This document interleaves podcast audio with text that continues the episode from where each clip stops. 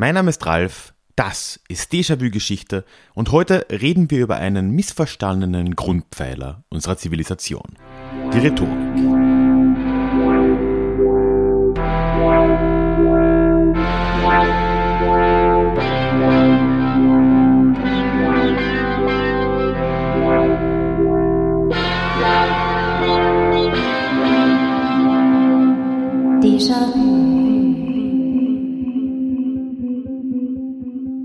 Hallo und herzlich willkommen zurück zu dieser neuen Ausgabe des Déjà-vu Geschichte Podcast. Mein Name ist Ralf und hier in diesem Podcast geht es alle zwei Wochen in die Vergangenheit und zwar immer mit Blick auf das Hier und Jetzt und wo nötig und möglich mit einer Portion Augenzwinkern. Wie immer möchte ich jetzt aber am Anfang, bevor wir wirklich in die Folge und das Thema reinstarten, noch ganz kurz über den Déjà-vu-Geschichte Newsletter sprechen. Einfach, weil der die beste Möglichkeit ist, in den Austausch zu kommen. Ich erreiche dich, du erreichst mich und das Ganze auch noch zuverlässig. Also würde mich einfach sehr freuen, wenn du dir das anschauen willst. Da kommt dann alle zwei Wochen normalerweise eine Nachricht mit neuen Folgen, neuen Sachen auf dem Blog, allen anderen Sachen, die ich ebenso produziere. Und du kannst auf jede E-Mail dort antworten und ein paar kleine Dankeschöns gibt es auch noch. Ich erzähle am Schluss nochmal mehr, aber schau dir das gerne schon mal an auf ralfgrabuschnick.com slash newsletter. Heute habe ich mir mal wieder ein ja, recht grundlegendes Thema vorgenommen und ja auch ein Thema, das über weite Teile der menschlichen Geschichte, wenn nicht über die Geschichte der menschlichen Zivilisation an und für sich äh, sich erstreckt. Und zwar möchte ich über die Rhetorik sprechen. Unter dem Arbeitstitel, schauen wir mal, wie die Folge am Ende heißen wird, äh, die gute, böse Rhetorik.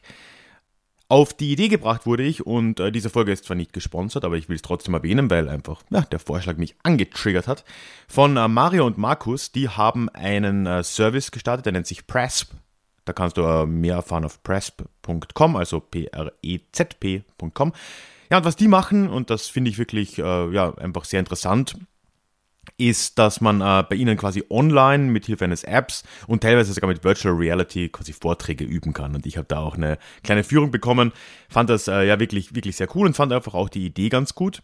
Und ja, obendrein ist das ein Thema, das ich ohnehin mir schon länger mal vornehmen hätte sollen, weil äh, ich mich mit Rhetorik schon seit vielen Jahren recht intensiv sogar beschäftige. Ich war auch oder ich bin immer noch Mitglied in, äh, in Toastmasters, wenn ihr das was sagt, also ein, ein Redeclub, was ja auch hier für den Podcast nicht ganz unpraktisch ist. Und äh, dachte mir, ja, jetzt packe ich das endlich mal an und wir tauchen heute ein in die lange, lange Geschichte der Rhetorik. Wo man genau anfängt, ist dann aber eh schon mal die Frage. Ne? Ich habe jetzt schon gesagt, wahrscheinlich seit es Zivilisationen gibt. Und ich würde diese steile These jetzt einfach mal aufrechterhalten. Ich glaube, dass die Rhetorik oder die, die Redekunst oder vielleicht noch genauer die Kunst, andere ob es jetzt Einzelpersonen oder ganze Gruppen sind, von einem gewissen, von einer gewissen Handlung zu überzeugen oder einer Meinung zu überzeugen, ist etwas ganz Grundsätzliches, auf das Zivilisationen immer schon aufgebaut haben. Denn ohne diese Überzeugungskraft war es natürlich nie möglich, eine Gruppe, egal welche Gruppe, unter egal welcher Führung zusammenzuschmieden. Zumindest so meine These. Das heißt, es ist etwas, was uns schon sehr lange verfolgt und zumindest eben seit, ja, seit es die ersten Hochkulturen gab, können wir davon ausgehen, dass in irgendeiner Form auch Redekunst, Rhetorik und ja, die, die Kunst, andere von einer Meinung oder einer, ja, einer Handlungsanweisung zu überzeugen, eine große Rolle gespielt hat. Und das ist auch heute noch so, aber doch hat sich in diesen Tausenden von Jahren seitdem doch einiges verändert. Und zwar nicht so sehr in der Rhetorik selbst, sondern im Blick auf die Rhetorik von der Gesellschaft aus. Und genau darum soll es heute gehen.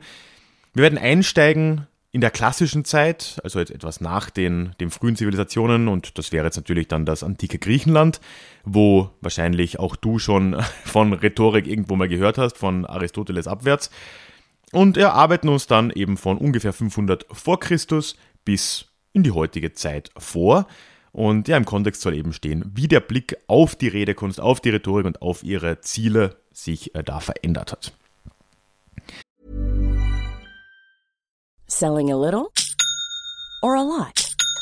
Shopify helps you do your thing however you cha-ching. Shopify is the global commerce platform that helps you sell at every stage of your business. From the launch your online shop stage to the first real life store stage, all the way to the did we just hit a million orders stage.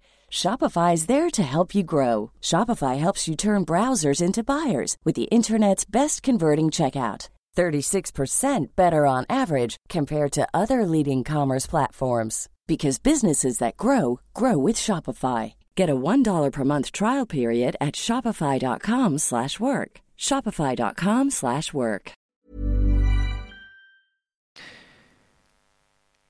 Wenn ich jetzt mit der antiken Rhetorik beginne, dann stellen sich dir vielleicht schon wieder die Nackenhaare auf. Also ich war, ich wurde jetzt in der Recherche äh, unangenehm an gewisse Worte erinnert, die man doch in der Schule irgendwann mal gelernt hat. Solche Dinge wie Ethos, Pathos und Logos. Ich will dich damit aber gar nicht zu sehr jetzt langweilen. Es soll ja auch nicht darum gehen, wie Rhetorik funktioniert.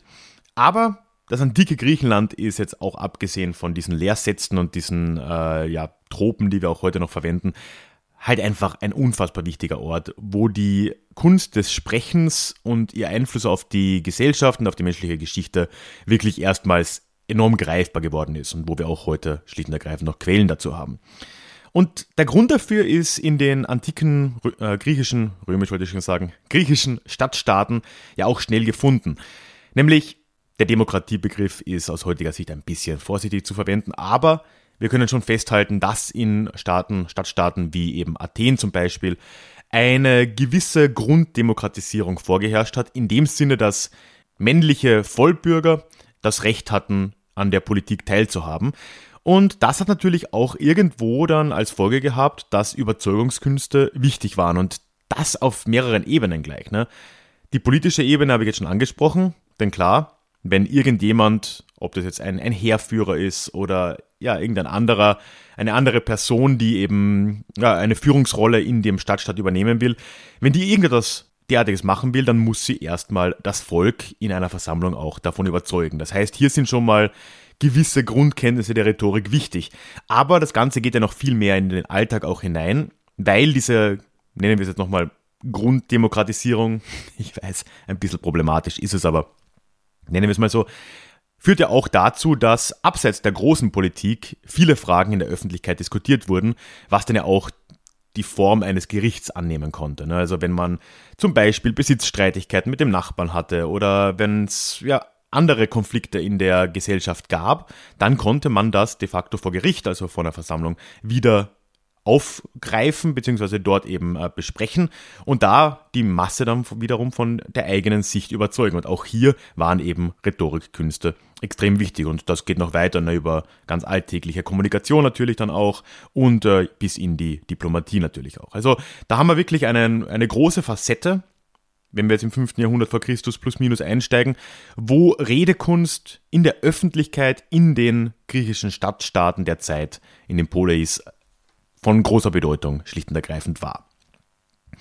Deswegen ist es dann vielleicht auch wenig überraschend, dass es sehr bald dann auch erste Lehrer gab, die ihre Dienste zur Verfügung stellten. Und da kann man sich wirklich so vorstellen, das waren Leute, die sich ja der Redekunst verschrieben haben, die die Redekunst studiert haben und die nun eben angeboten haben, Leute, Leuten, die das gebraucht haben, vor Gericht oder auch Politikern das Ganze beizubringen, beziehungsweise sie auch zu vertreten. Also das war auch so, eine, so ein Mischding aus Lehrer und Anwalt irgendwo. Und auch das ist ja etwas, was nie mehr aufgehört hat. Ne? Also die Redekunst ist immer irgendwo angesiedelt zwischen Theorie, man analysiert, wie eine gute Rede, wie eine überzeugende Rede funktioniert und der Praxis. Man, man setzt sie durch und überzeugt Leute oder im schlechteren Sinn überredet Leute zu etwas. Ne?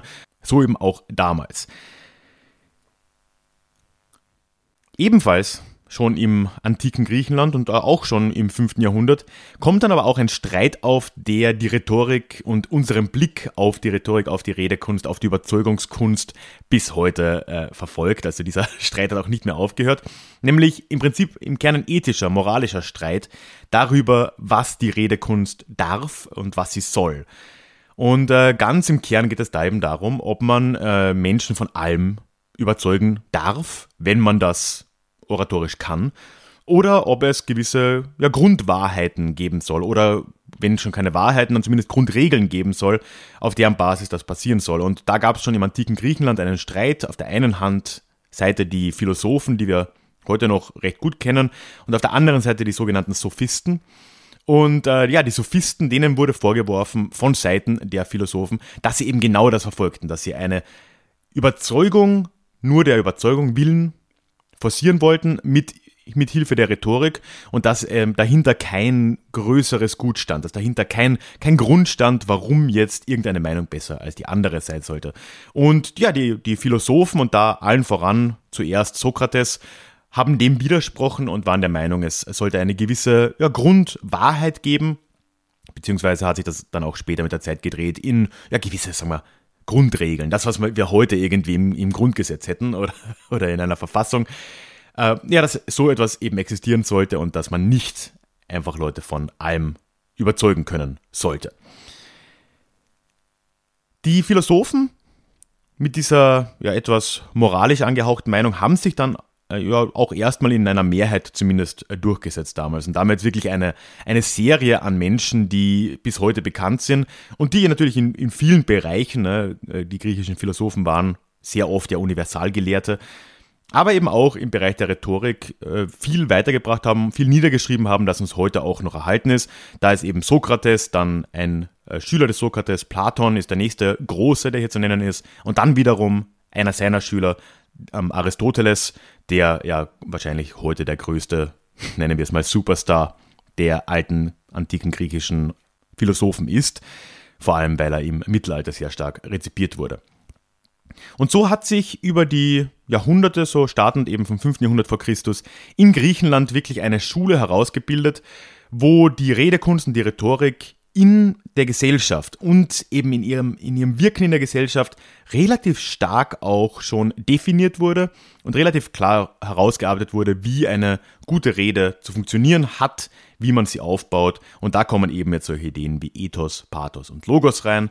Ich habe schon angeschnitten, das waren Ideen äh, des Aristoteles, die ja bis heute vollkommen zutreffen. Also wirklich ganz kurz. Ethos steht hier für den Redner selbst, also die Bedeutung des Redners in einer Rede. Nämlich ist da das Hauptstichwort die Glaubwürdigkeit. Das kennt man auch heute noch, wenn man irgendwelche Werbespots ansieht. Sehr oft gibt es dann irgendwie einen Arzt, der, ich weiß nicht, irgendeine Creme oder eine Zahnpasta oder was auch immer anpreist. Ethos ist die Glaubwürdigkeit dieser Person nämlich in dem Fall der Doktortitel. Dann das zweite ist das Pathos. Da geht es um den Gemütszustand der Zuhörenden. Ähm, und das ist auch etwas, was wir heute noch in der Werbung sehen, ne, wenn dann die Probleme angesprochen werden, die Leute haben. Ne, keine Ahnung, äh, wie schlimm Akne für äh, Jugendliche ist. Und äh, dann wird ihnen eben diese Creme angeboten. Äh, vielleicht kommt dann auch wieder der Arzt rein, dass wir gleich beides haben. Und dann das äh, dritte im Bunde ist Logos. Das sind die logischen Argumente dahinter. Das wäre dann heute dann die wissenschaftlichen Daten. Und ja, auch damals hat Aristoteles das schon genau so im Prinzip äh, gesehen und hat bis heute ja, seine, seine Wahrheit behalten. Übrigens auch viele andere Themen, die äh, bis heute gerade in der politischen Kommunikation wichtig sind, nämlich äh, die Negativbeispiele auch, äh, die sogenannten Fallacies. Es gibt da im Deutschen keinen wirklich guten Begriff. Ich denke, Trugschlüsse ist da vielleicht noch das Beste. Aber Fallacies sind halt so rhetorische Taktiken, die ähm, in die Irre führen, die nicht äh, auf Grundlage von Ethos, Pathos und Logos und, oder vor allem nicht auf Logos äh, funktionieren und die man auch heute noch im Prinzip auf der Basis dekonstruieren kann. Das sind so Ad hominem Attacken sind ein Klassiker, also wenn nicht die Sache angegriffen wird, sondern der Mensch dahinter. Es gibt aber noch äh, viele mehr, so die Slippery Slope fällt mir gerade ein, das ist eben diese, äh, dieses Argument, dass wenn man damit erstmal anfängt, dann kommt das. Ne? Wir kennen es vielleicht, oder mir fällt als erstes die äh, Drogenlegalisierungsdebatte ein. Ja, wenn wir erst anfangen, Marihuana zu legalisieren, dann hauen sich übermorgen die Jugendlichen Heroin in die Venen. Ne? Also, das sind halt Fallacies, die haben, die klingen überzeugend, haben aber in Wirklichkeit keinerlei Logik. Es gibt keinen Grund, das anzunehmen. Und auch das wurde schon im alten Griechenland fast komplett, oder zumindest die grundlegenden Fallacies, die wir heute kennen, wurden auch damals schon äh, niedergeschrieben. So hat Aristoteles darüber gesprochen, wie sehr er es verabscheut, wenn bei Gerichtsverhandlungen die Angeklagten ihre Familie mitgebracht haben, die dann irgendwie in ärmlichen Klamotten da aufgetaucht sind, um an die Gefühle der anwesenden Menge zu appellieren und damit eben nicht über die Sache zu reden.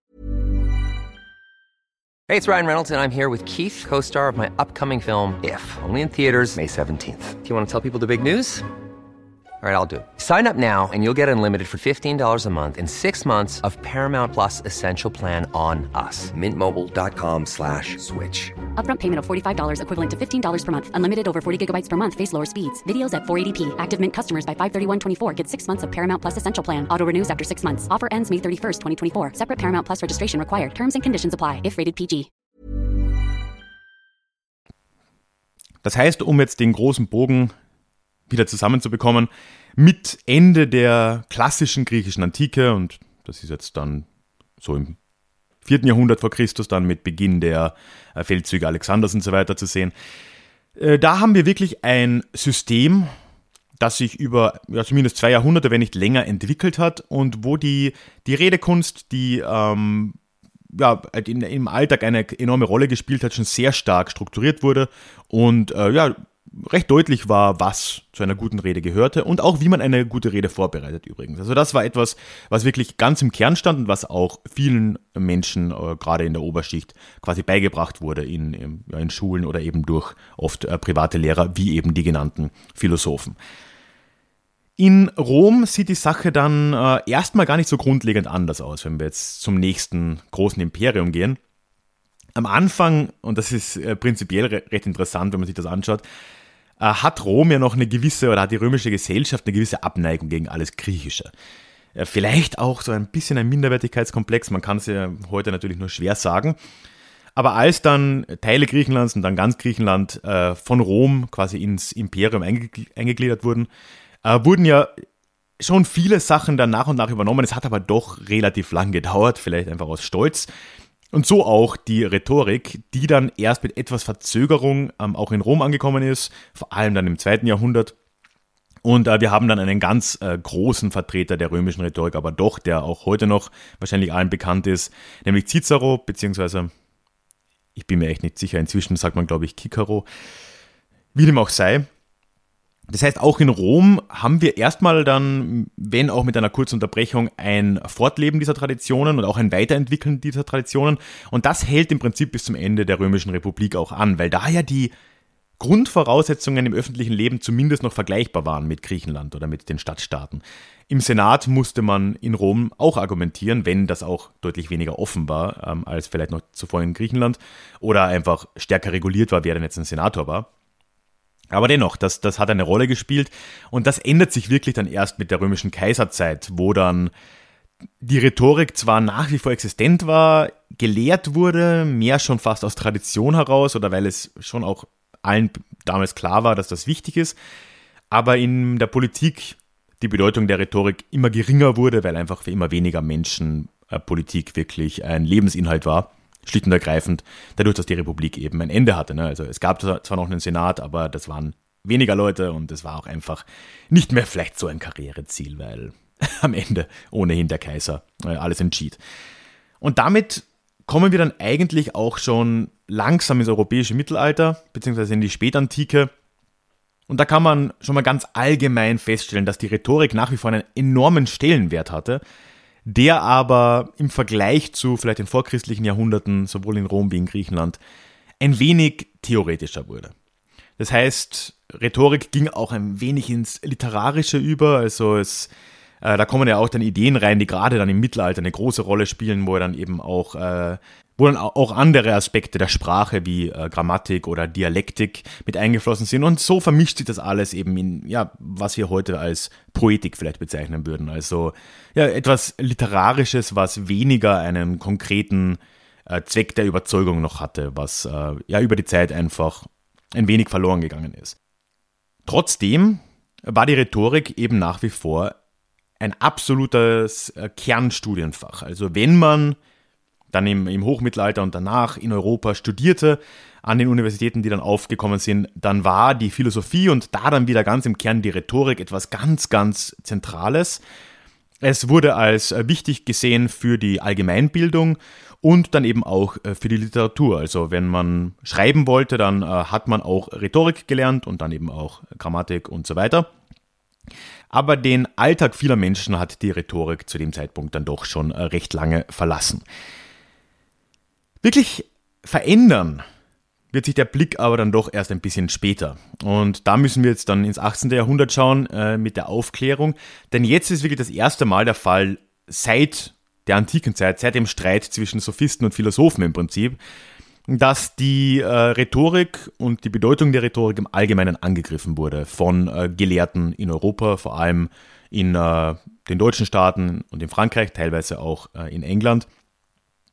Nämlich jetzt kommt ja diese Idee auf, dass es eine logisch mit Argumenten unterfütterte objektive Wahrheit geben sollte.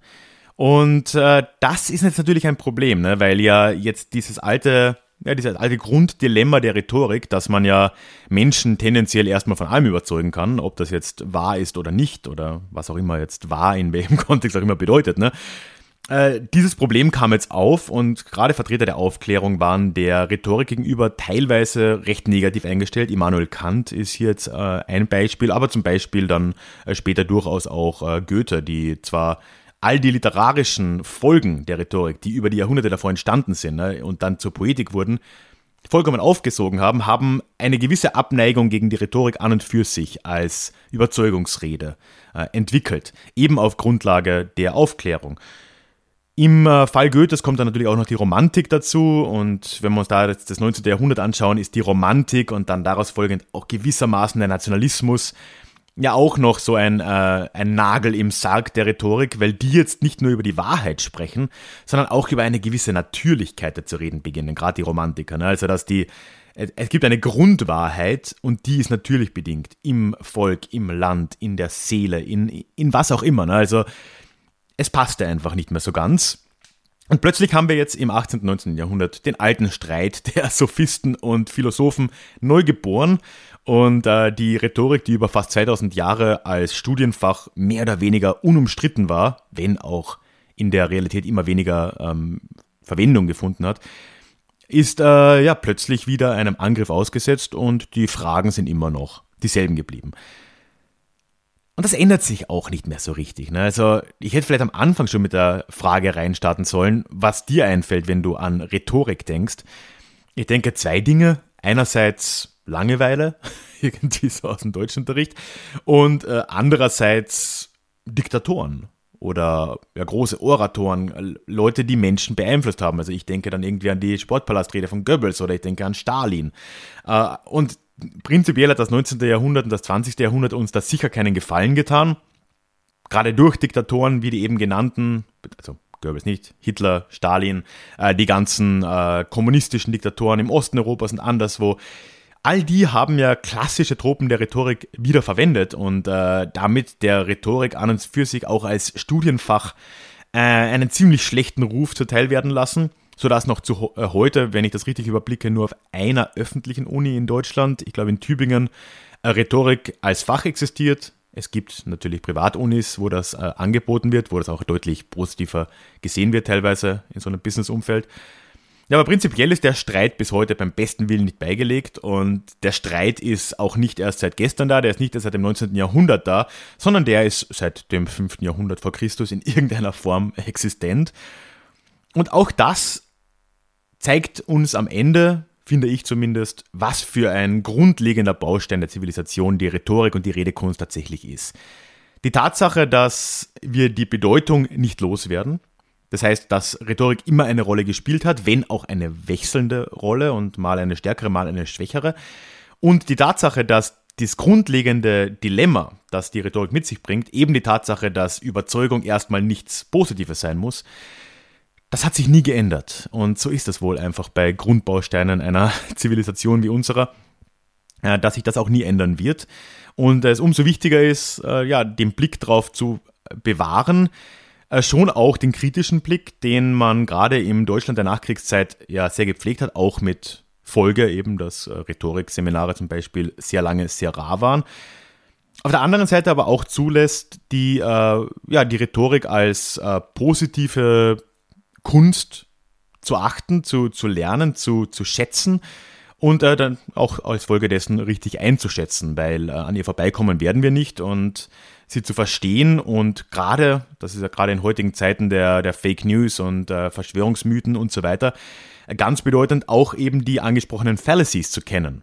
Da kann uns die Rhetorik wirklich äh, sehr viel lehren und da kann uns schon Aristoteles viel lehren darüber, was ein Argument ist, wie ein Argument aufgebaut ist, wann ein Argument in Anführungszeichen valide ist und was Trugschlüsse sind, was Fallacies sind, was ähm, ja, Blendgranaten letzten Endes sind. Und all das lehrt uns unter anderem eben auch die Rhetorik. Deswegen bin ich ein, ein Freund der Rhetorik. Ich, äh, gut, ich habe auch einfach eine gewisse Freude damit, vor Publikum zu stehen. Deswegen habe ich vor fünf Jahren mit Toastmasters begonnen. Äh, schau dir das gerne an übrigens, wenn du äh, auch Lust hast, da ein bisschen am, am öffentlichen Reden zu feilen. Es, es ist einfach ein, ja, ein sehr grundlegender Teil dessen, wie unsere Welt aufgebaut ist, wie unsere Gesellschaft aufgebaut ist und äh, macht obendrein, auch wenn man reinkommt, relativ viel Spaß. Von dem her nochmal danke am Schluss an äh, Markus und Mario für den Hinweis, äh, dass ich das jetzt endlich mal aufgreifen konnte. Ich hoffe, die Folge war nicht allzu abstrakt. Ich habe versucht, es so gut wie geht, äh, wie es eben geht, mit Leben zu füllen. Es ist natürlich doch ein recht abstraktes Thema. Ja, und zum Schluss habe ich dann eigentlich nur noch eine recht passende Ankündigung. Ich, ich, habe jetzt am Ende ja auch über Diktatoren gesprochen. Und wenn du schon länger hier mit dabei bist, weißt du ja wahrscheinlich, dass letztes Jahr ein Buch von mir zu dem Thema erschienen ist, äh, Populismus leicht gemacht. Und ich habe da auch immer ein Hörbuch versprochen. Das kommt noch im Januar. Ich kann das genaue Datum noch nicht wirklich abschätzen, aber ich äh, würde mich freuen, wenn dich das Buch interessiert oder das Hörbuch vielmehr interessiert, dann komm doch in den Newsletter, dort wirst du auf jeden Fall informiert und ja, all die anderen guten Dinge, die ich am Anfang schon erwähnt habe, gibt es im Newsletter natürlich auch. Äh, du findest einen Link dorthin in den Show Notes. ich würde mich wirklich sehr freuen und äh, du kannst auch direkt auf die Webseite gehen auf ralfgrabuschnick.com slash newsletter. Dann äh, freue ich mich natürlich auch, wenn du diesen Podcast abonnieren würdest, egal wo du ihn hörst. Folge ihn auf Spotify, abonniere in jeder anderen App, wo du das hörst. Und zu guter Letzt äh, möchte ich noch ganz kurz auch über den Déjà-vu-Geschichte Club sprechen, wo in letzter Zeit dankenswerterweise einige neue Leute dazugekommen sind. Vielen, vielen Dank dafür. Der Club, ganz kurz zusammengefasst, ist die beste Möglichkeit, Déjà-vu-Geschichte zu unterstützen. Es ist etwas, wo halt ja für mich eine gewisse Planbarkeit einfach mit reinkommt durch äh, ja die monatliche Unterstützung. Und das Ganze läuft über die Plattform Steady und ich kann dort als im Gegenzug auch äh, Boni anbieten. So gibt es dann, es gibt zwei Stufen, aber es gibt dann einerseits ein Forum auf Discord für den Austausch und es gibt einen exklusiven Club-Podcast, wo ich zuletzt noch über den Albigenser Kreuzzug übrigens äh, gesprochen habe im Dezember. Wenn das was für dich ist, schau dir das gerne an. Äh, Link dorthin findest du in den Show Notes und äh, sonst auf ralfgrabuschnick.com slash club. Würde mich sehr freuen und wenn nicht, dann auch kein Problem. Dann hören wir uns ganz normal in zwei Wochen wieder hier im Feed in unserem nächsten Déjà-vu. Bis dahin, mach's gut. Ciao.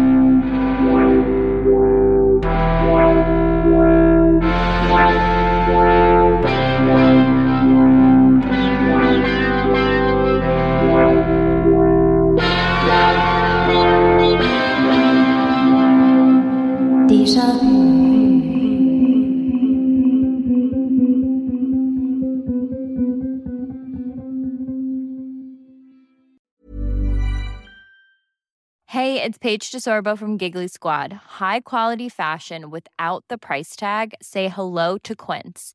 I'm snagging high-end essentials like cozy cashmere sweaters, sleek leather jackets, fine jewelry, and so much more. With Quince being 50 to 80% less than similar brands and they partner with factories that prioritize safe ethical and responsible manufacturing i love that luxury quality within reach go to quince.com slash style to get free shipping and 365 day returns on your next order quince.com slash style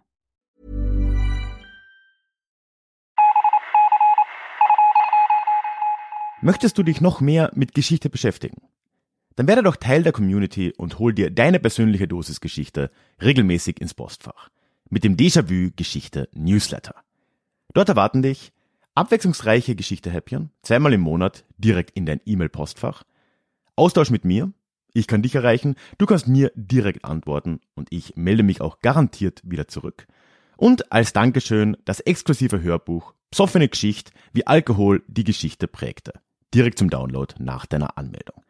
Alle weiteren Infos zum Newsletter findest du verlinkt in den Show Notes oder auf ralfgrabuschnick.com slash newsletter. Ich würde mich sehr freuen, dich dort begrüßen zu können.